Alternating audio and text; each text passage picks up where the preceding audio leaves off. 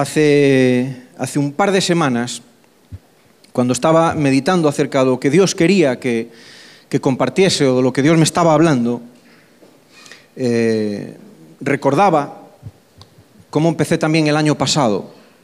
Y Dios me habló y me dijo, quiero que compartas lo mismo. Y, y bueno, empiezas a darle vueltas al tema y al asunto. Si recordáis, el año pasado empezábamos hablando acerca de familias que transforman sociedades. Cómo hay familias que tienen la capacidad de transformar la comunidad en medio de la cual viven. Y esa comunidad ya nunca vuelve a ser la misma. Por lo menos durante muchos años cambia, porque se establecen principios, eh, bases que cambian la sociedad.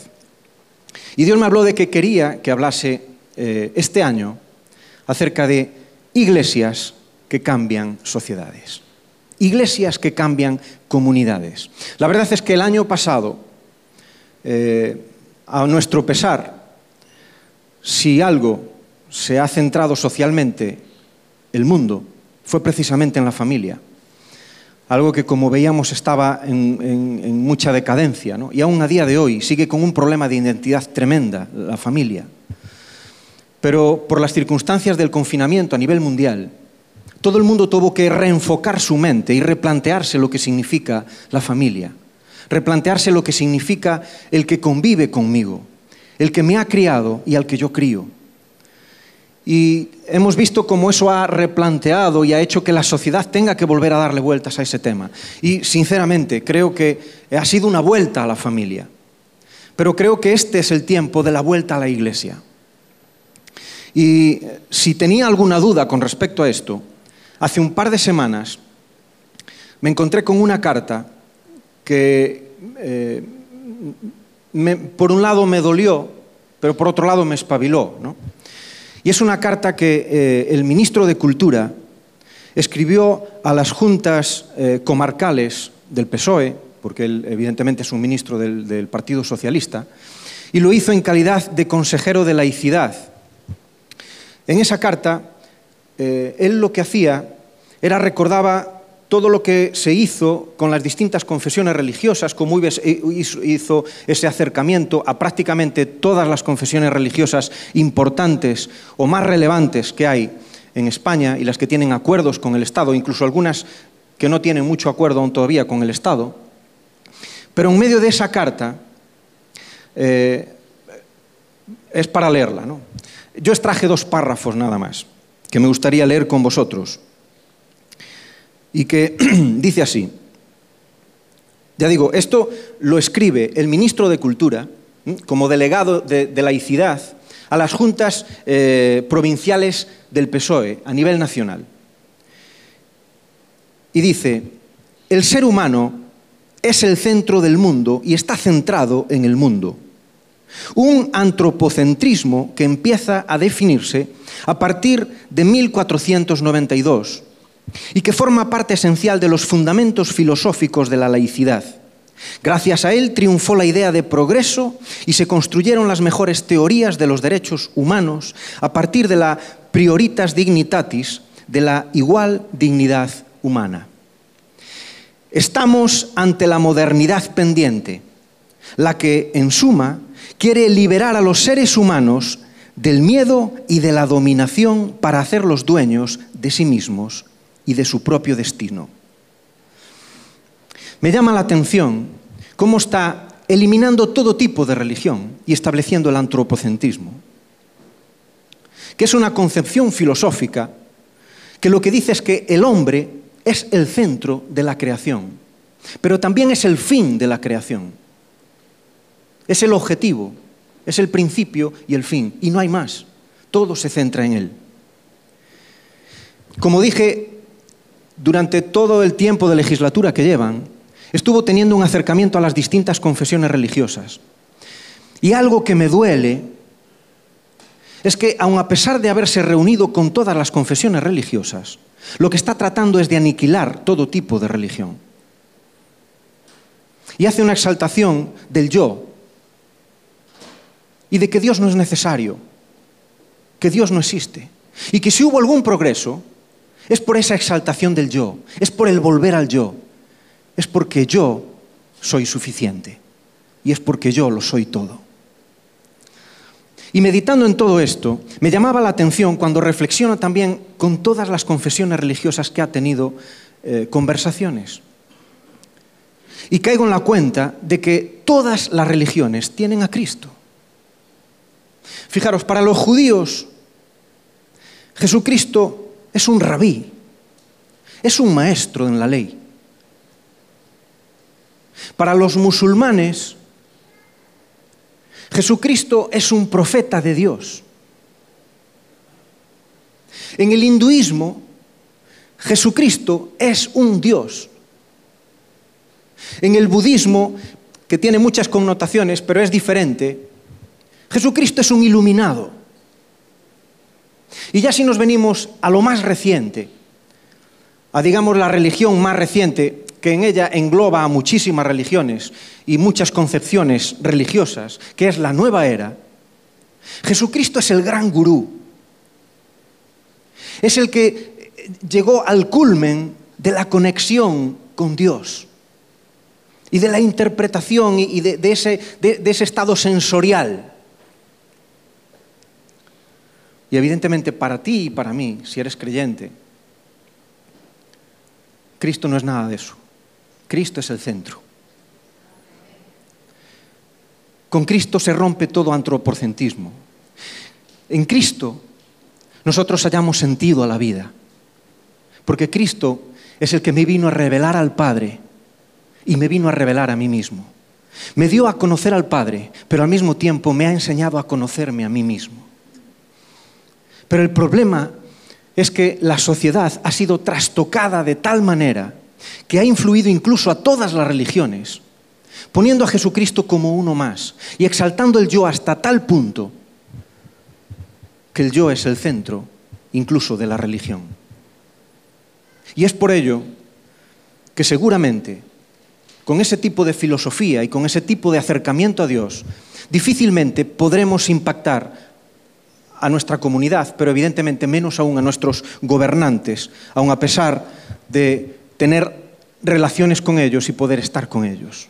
Porque no somos capaces a lo mejor de transmitir el verdadero significado de Cristo para el ser humano y librarlos de este antropocentrismo. Hay una historia que llama la atención también, y es Jesucristo cuando dice que Él viene a ser la cabeza de ángulo. Y esto se ve aquí en las religiones. Cristo es esa cabeza de ángulo, es esa, esa piedra angular. Él está en todos lados. Porque ¿dónde no va a estar Cristo? Si no hay figura como Él que sea capaz de destacar en la historia de la humanidad. Es normal que esté ahí. Pero fijaros, al mismo tiempo que es la cabeza de ángulo, es la piedra de tropiezo que Él mismo decía. Y Él se lo decía precisamente a los más religiosos, a los que se suponían que eran su pueblo y vemos ese gran contraste donde por un lado es la piedra angular, pero por otro lado es la piedra de tropiezo que nos divide y que hace que haya rivalidades tan tremendas entre las distintas religiones a nivel mundial, pero aún entre las distintas denominaciones que hay dentro de la iglesia evangélica. Porque Cristo puede ser la piedra angular, pero puede ser también la piedra de tropiezo. Y como iglesia creo que tenemos ese reto a que no dejemos que Cristo sea la piedra de tropiezo sino que sea el centro de toda actividad de la Iglesia, que sea el centro de toda vida. Y como dije, cada religión crea sus conceptos, crea sus patrones, crea sus modelos filosóficos para que la gente viva conforme a ellos.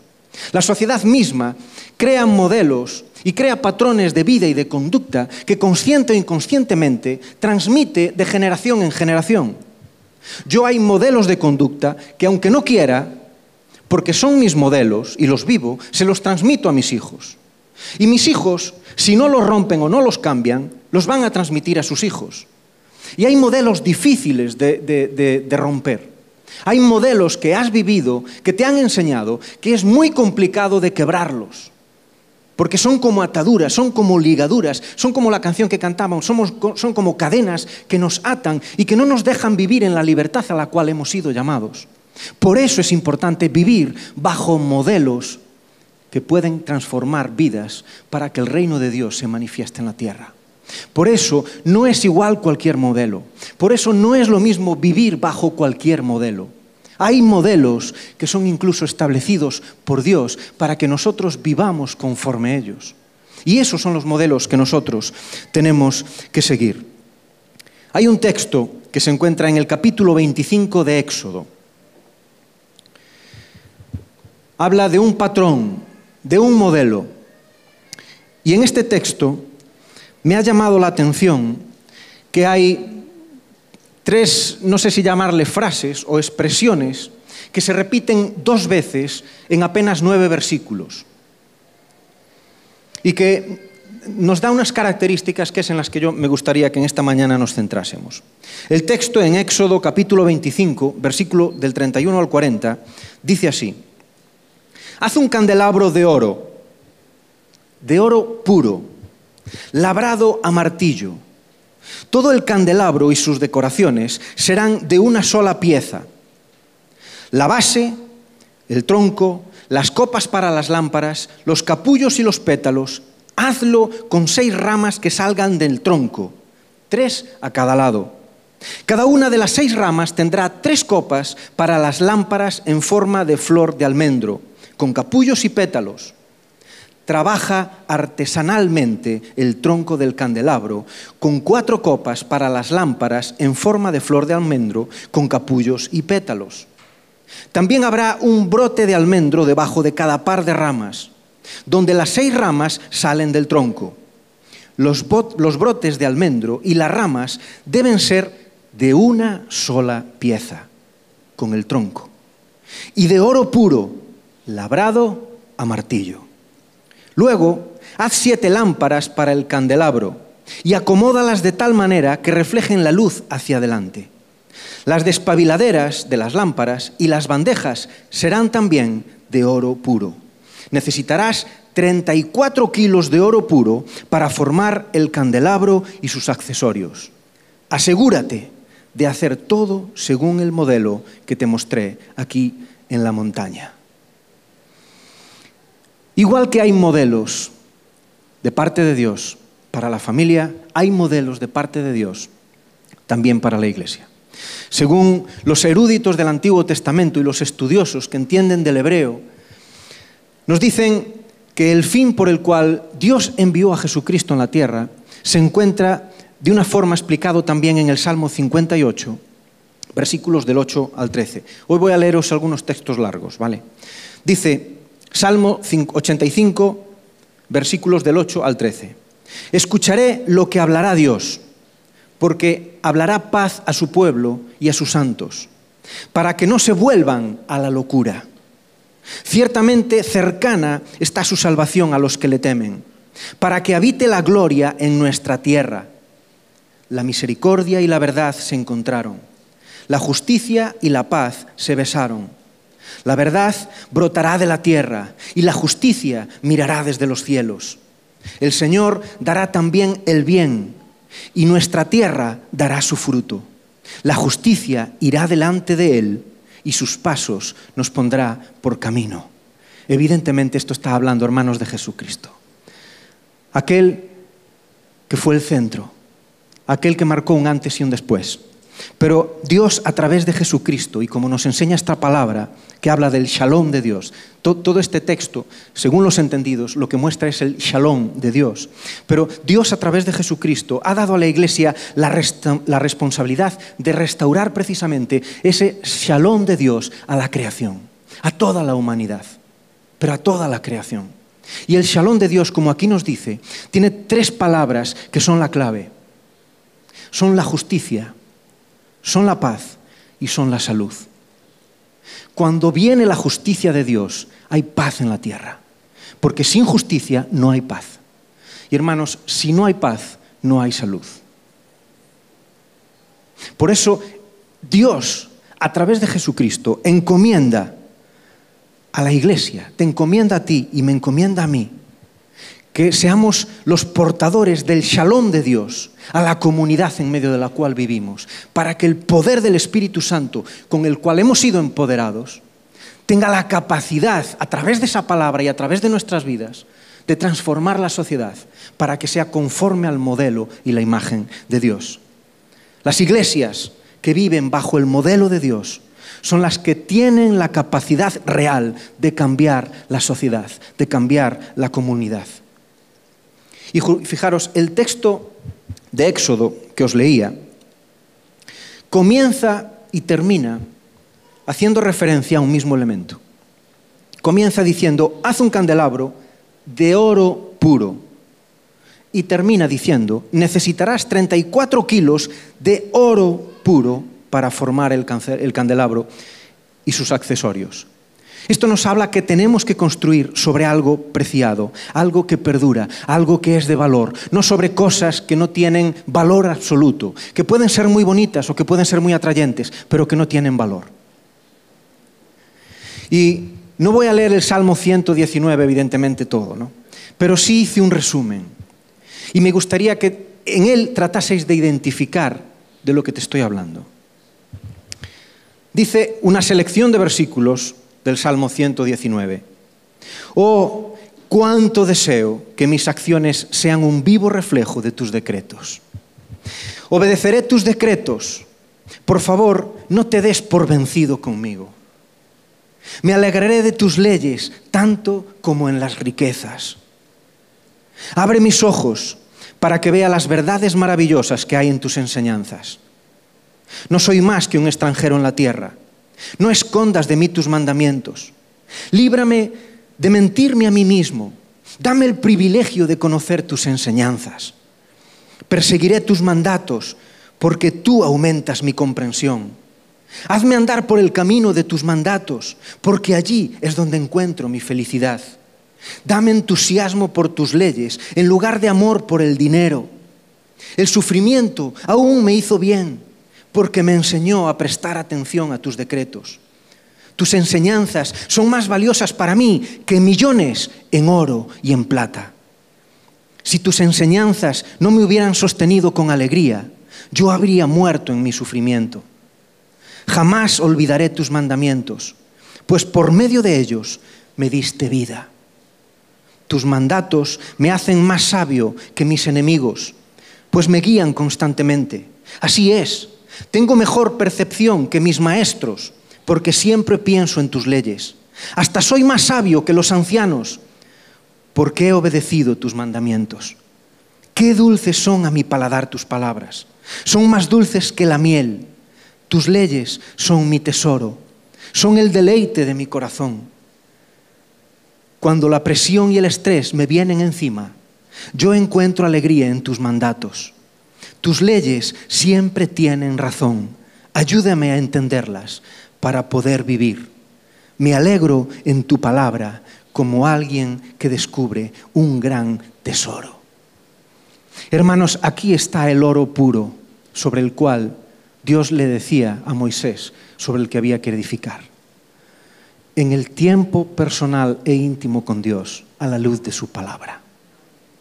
El oro puro es el tiempo que tú pasas con Dios a la luz de su palabra en tu vida. No busques edificar sobre ninguna otra cosa. Fijaros, la tentación de todo ser humano es edificar sobre sus talentos, sobre sus dones, sobre sus capacidades, sobre lo que Él cree que Él posee. Y la palabra de Dios una y otra vez te dice que no confíes en ti, que no seas antropocentrista, que el centro sea Dios. Por eso, el primer punto de esta enseñanza sobre iglesias que transforman comunidades es que cada miembro tiene que edificar sobre su tiempo personal con Dios.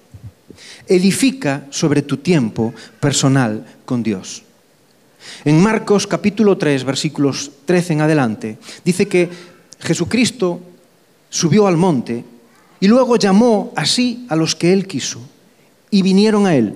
Y dice, y estableció a doce para que estuviesen con él. Has sido llamado para estar con Él. Has sido llamado para pasar tiempo de calidad y de intimidad con Dios.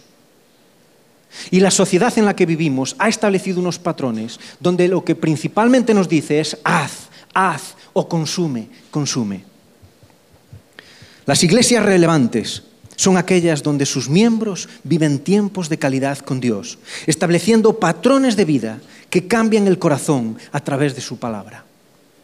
Vivimos bajo un patrón tan consumista que ha alcanzado incluso nuestras vidas, que ha alcanzado la iglesia.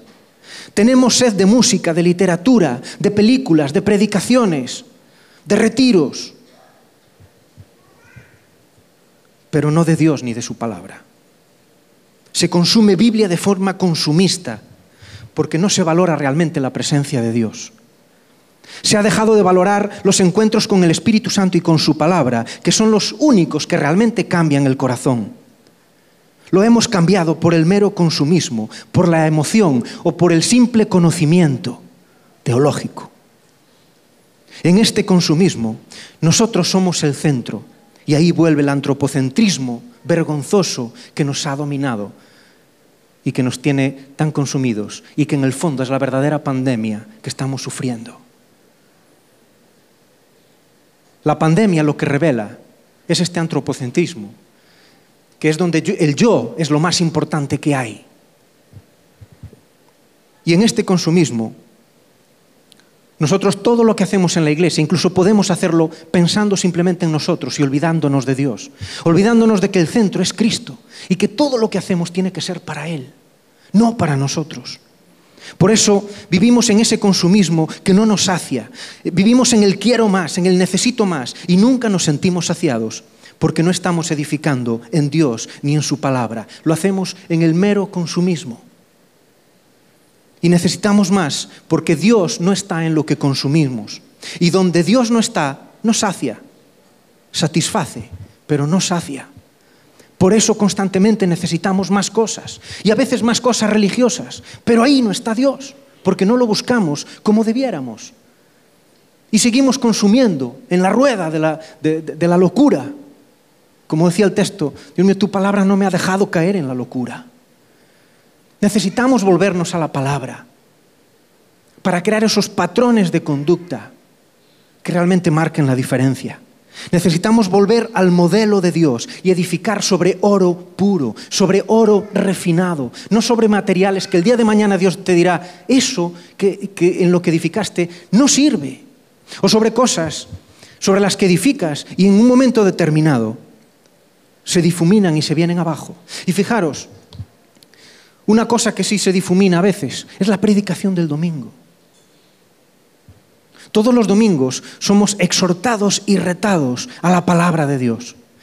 Una de las características de esta iglesia es la palabra de Dios. Si algo se caracteriza buenas noticias, es por un amor tremendo a la palabra de Dios. Surgió de un anhelo y de un deseo genuino de la palabra de Dios de conocer al Dios verdadero a través de su palabra, no solo a través de experiencias, no solo a través de emociones, a través de la palabra de Dios, que de repente coge una fuerza y un poder tremendo por la obra del Espíritu Santo. Y cada domingo aquí se predica, se predica, la palabra de Dios. Y una palabra efectiva, una palabra que viene para que haya cambios y transformaciones en nuestras vidas. Pero salimos de aquí y nos encontramos con el consumismo de la rueda. Y como no apuntalamos lo que hemos escuchado con ese tiempo personal e individual con Dios, eso se difumina a lo largo de la semana. Y ahora tenemos la gran ventaja que con los grupos pequeños volvemos por lo menos a trabajar de nuevo ese tema. Pero eso no llega. Necesitas edificar en tu tiempo personal con Dios a través de la palabra. Esa es una tarea tuya, porque ahí es donde está el verdadero oro. Y como dice la palabra, has de crear esa base para el candelabro, para la memorá. Una base sólida, una base firme y una base de un material que no puede ser conmovido en ningún momento, que es el oro puro, es el oro refinado y que como veíamos en el Salmo 119, es la palabra de Dios en intimidad con el Dios que nos la ha dado. Porque si separamos la palabra de Dios del Dios que nos la ha dado, o separamos el Dios de la palabra que nos ha dado y que lo revela, vamos a hacer a Dios a nuestra imagen y semejanza, a nuestro yo. O vamos a coger la palabra y la vamos a moldear también a nuestro yo, a nuestras necesidades. Y no es así. Dios es el que tiene que modelar la palabra para que esa palabra, a través del Espíritu Santo, modele mi corazón, modele mi mente y modele mis conductas de vida, para primero yo ser transformado y luego poder transformar la comunidad en medio de la cual vivo. Por eso, establece un hábito. Rétate a ti mismo y establece el hábito de tener cada día un tiempo personal con Dios, donde edifiques sobre ese oro puro de la palabra y deja que Él mismo trabaje en tu vida, te dé la base necesaria para edificar todo lo que está por venir. Otra frase que se repite en dos ocasiones en el texto que leímos de Éxodo es de una sola pieza. Dos veces se repite también en esos nueve versículos de Éxodo. Y de una sola pieza, para mí, me da otro principio de vida, y es, asume y comprométete con el llamado de Dios para tu iglesia. Asume y comprométete con el llamado de Dios para tu iglesia.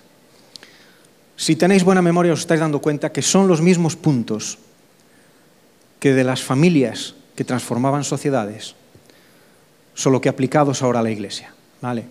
Porque como dije, Dios trabaja con modelos.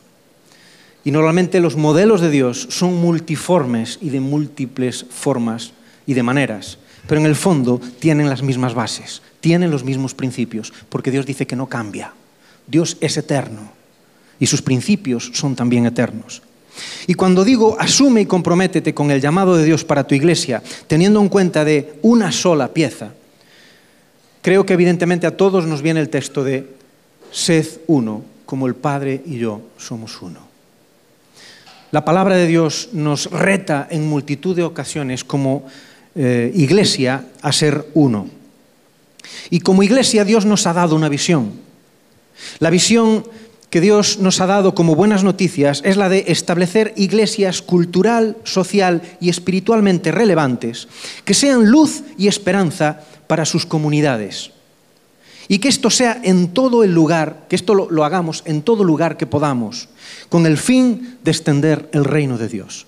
Esa es la visión de buenas noticias, es la visión que todos los eh, pastores transmiten a sus iglesias y que tenemos en nuestros estatutos.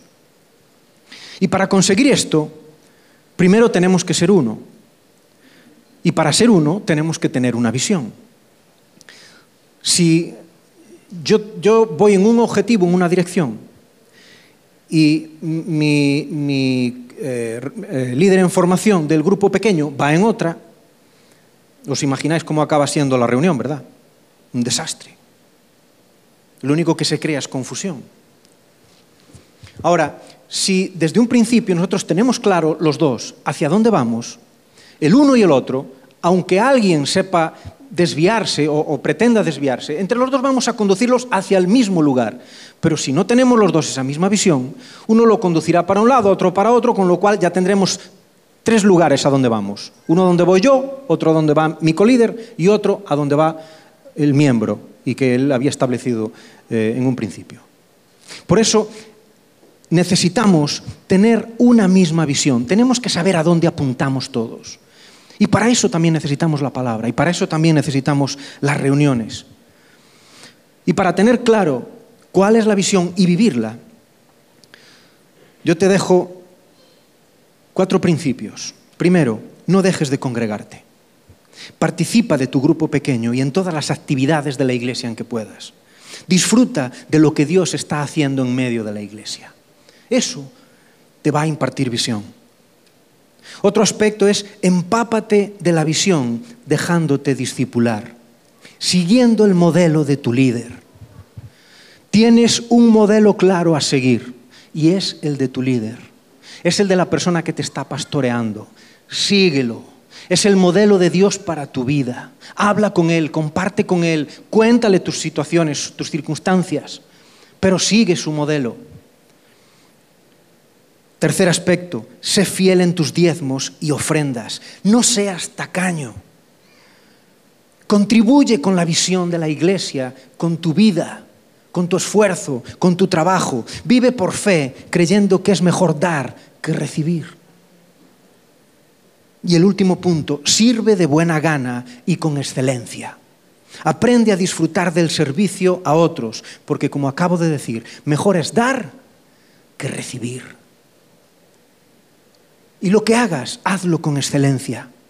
Sabéis, cada día tenemos cientos de llamados a nuestra puerta, pero nunca te olvides que tu verdadero compromiso no es con las personas que llaman a tu puerta, es con el llamado que Dios ha traído para tu vida, con respecto a tu familia y con respecto a tu iglesia. De una sola pieza. Somos uno. Y tu llamamiento es a ser uno con tus hermanos. Otro aspecto que leemos en el texto de Éxodo y que se repite dos veces es labrado a martillo. Y este aspecto yo lo titulo Reproduce el modelo a través de tu grupo pequeño. Reproduce el modelo a través de tu grupo pequeño. Hemos sido llamados a reproducirnos. Fijaros, desde Génesis, en el capítulo 1, donde dice, sed fructíferos y multiplicaos, eso mismo le repite en Génesis 9 Dios a Noé, sed fructíferos y multiplicaos y llenad la tierra. Y eso mismo lo repite Jesucristo hace dos mil años a sus apóstoles, a la iglesia naciente. Le dice, id y haced discípulos de todas las naciones, bautizándolos en el nombre del Padre y del Hijo y del Espíritu Santo. Enseñad a los nuevos discípulos a obedecer todos los mandatos que os he dado. Y tened esto por seguro, que estoy con vosotros siempre hasta el fin de los tiempos. Y en Apocalipsis nos habla de ese fin de los tiempos. Nos dice en Apocalipsis 7 y 19 que hay una gran multitud que está adorando a Dios y que ese es el objetivo, que ese es el fin. Y esto nos habla, hermanos, de la misión.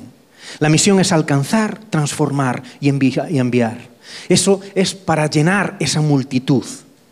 ¿Cómo? Reproduciendo el modelo a través de tu grupo pequeño y a través de tu vida. En medio de tanta tecnología que tenemos, aún sigue siendo necesario, por mucho que querramos, el trabajo artesano, el trabajo manual. A veces queremos las cosas rápidas, inmediatas, que ya nos vengan dadas. Pero aquí nos dice que hay cosas que son labradas a martillo. Y sabéis, Cristo se dejó labrar a martillo. Primero en la relación contigo y conmigo cuando se hizo hombre y tuvo que convivir con seres pecadores, cuando Él venía de estar en la santidad de Dios. Él venía de estar en la santidad perfecta y decide venir a vivir contigo y conmigo para experimentar lo que es el pecado en primera carne, de primera mano, para ver la dificultad con la que el ser humano se encuentra día a día por la opresión del pecado. Y Cristo supo lo que fue labrarse a martillo en medio de esa sociedad corrupta, que le estaba diciendo una cosa y ellos haciendo otra. Aunque veía como el que comía con él lo iba a traicionar. Él fue labrado a martillo cuando se dejó clavar en la cruz y con unos martillos le clavaron los clavos en la cruz. Tú y yo, hermanos, tenemos que ser también labrados a martillos por el poder del Espíritu Santo a través de la transformación de nuestra vida. Pero al mismo tiempo, nosotros tenemos que ser personas eh, que, que labren a otros. Tenemos que ser capaces de presentar alternativas actuales y reales que cambien ese modelo consumista del que hablaba y que nos ha invadido y que, como dije, es la verdadera pandemia. Y esto solo se consigue labrando a mano,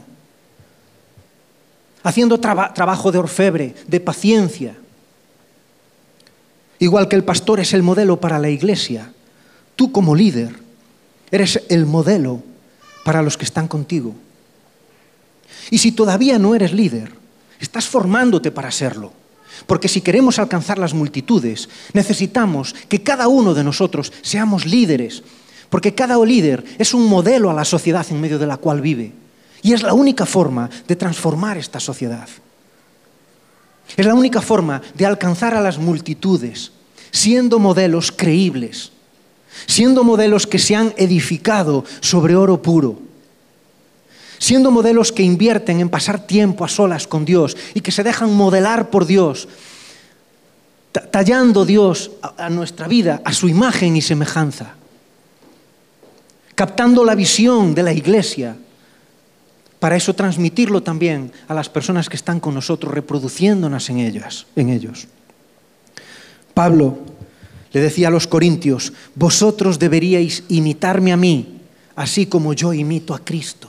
Ese tiene que ser uno de nuestros principios. Dios mío, yo quiero imitarte a ti para ser modelo para otros, para que me imiten también a mí.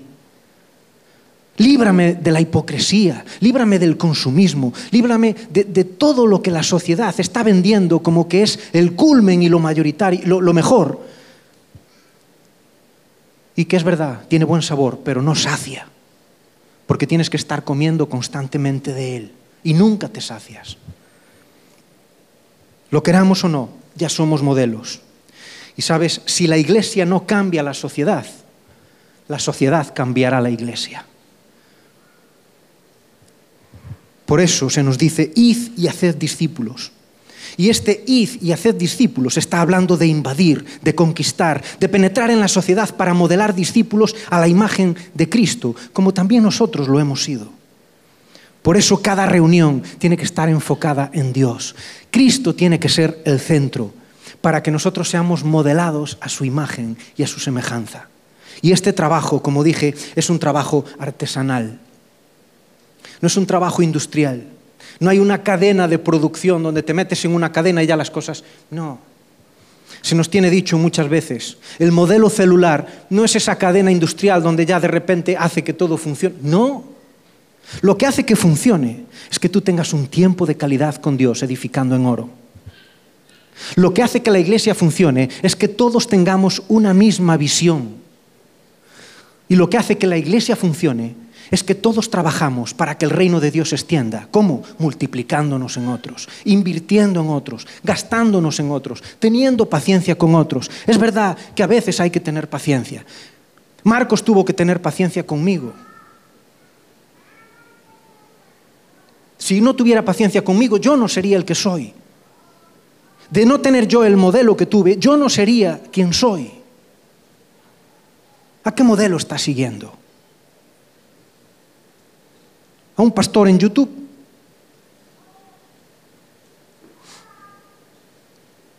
Es penoso, hermanos. Pero cuando me encontré con la carta de este hombre, me dio vergüenza que por un lado hable de que tiene reuniones con todas las religiones y por otro lado les da una patada y dice, pero aquí lo importante es el antropocentrismo. Y es lo que hizo que la sociedad evolucione.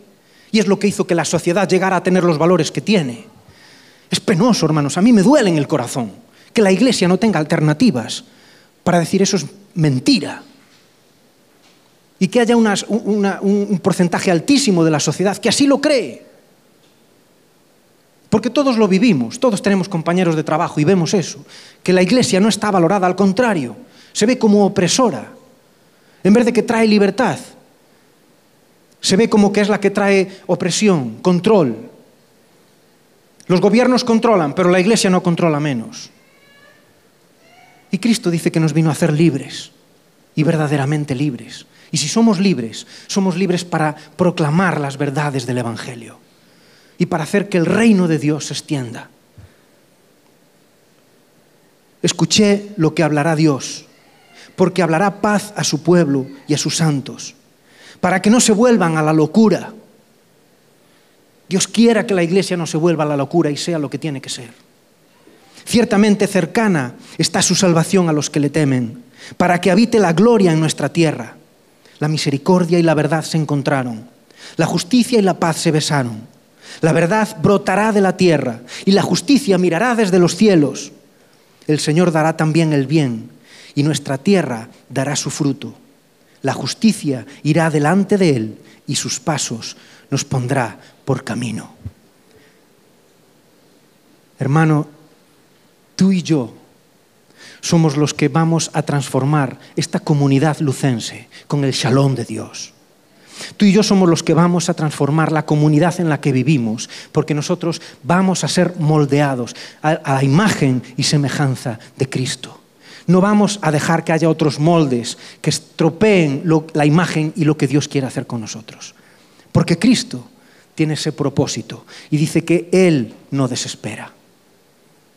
Como se nos enseñaba estos días, en medio de los momentos difíciles, en medio de los momentos de tribulación y angustia, nosotros podemos estar angustiados, podemos estar debilitados, podemos estar ansiosos, podemos ver eh, oscuridad nada más. Pero Dios sigue igual. Dios tiene al control toda circunstancia. Por eso estés donde estés. Dios tiene el control de tu vida y Dios no ha roto el molde que tenía para ti, porque Él sigue siendo un orfebre. Él sigue siendo una persona con paciencia, que moldea tu vida y que va tallándola y preparándola para que cada día seas más a imagen de Él, hasta que la imagen sea perfecta, como el día en su cenit espléndido. Me gustaría que te pusieras de pie.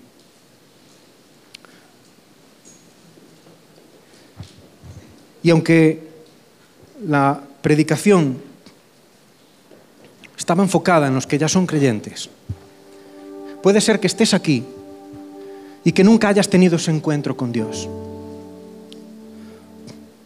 Yo espero que la predicación a la mayoría nos haya hablado, como me ha hablado a mí,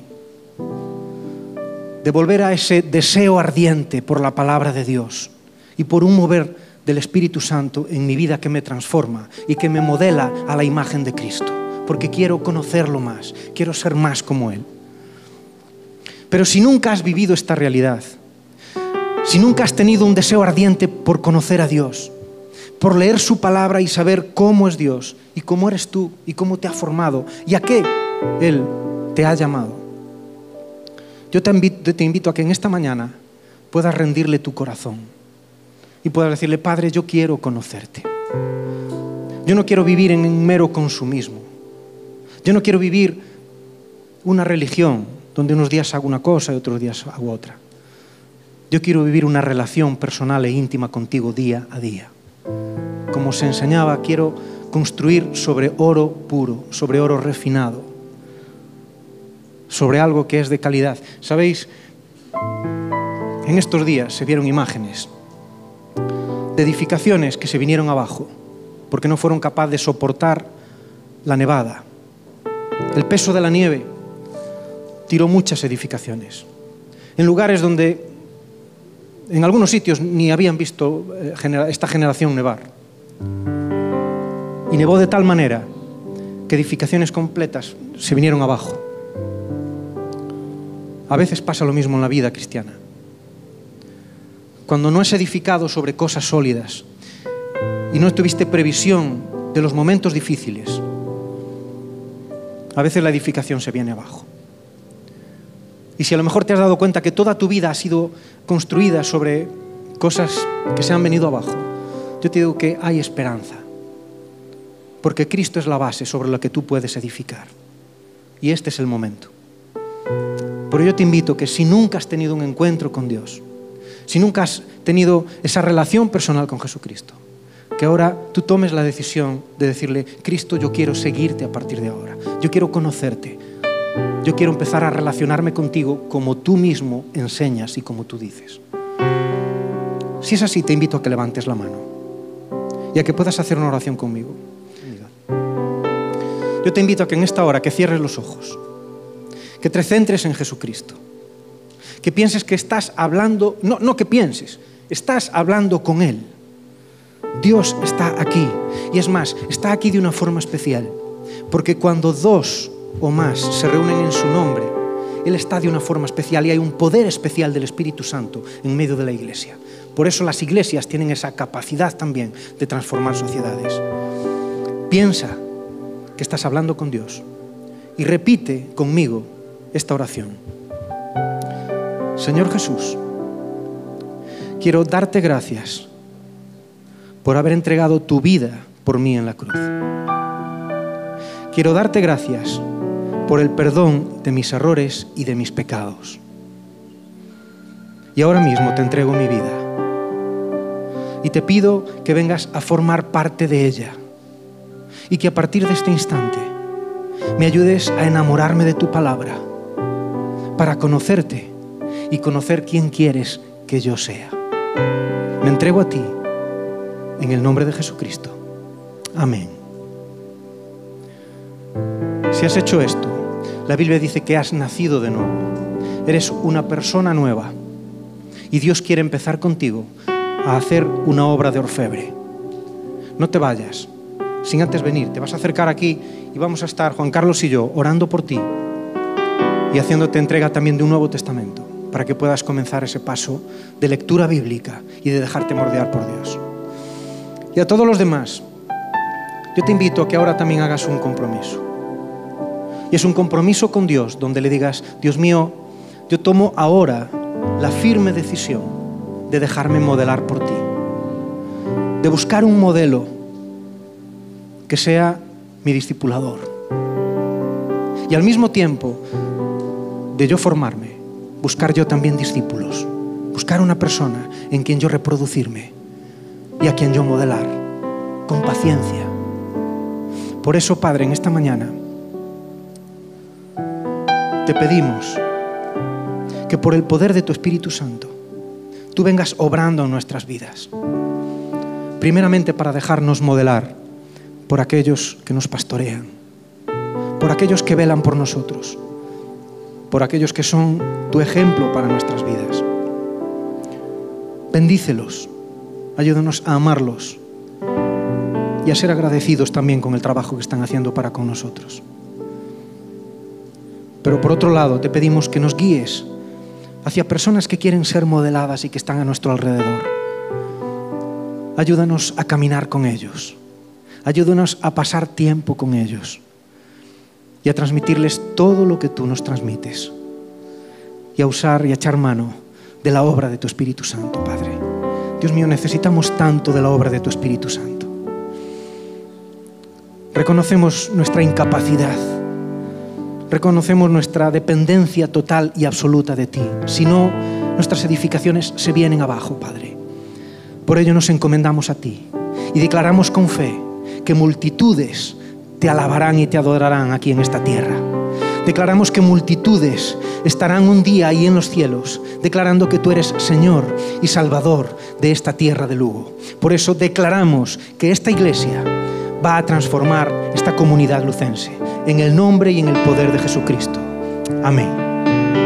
Que así sea, hermanos, y que en esta semana aproveches toda oportunidad que Dios te ponga para reproducirte en otros y ser un agente transformador en medio de la comunidad. Que el Señor te bendiga.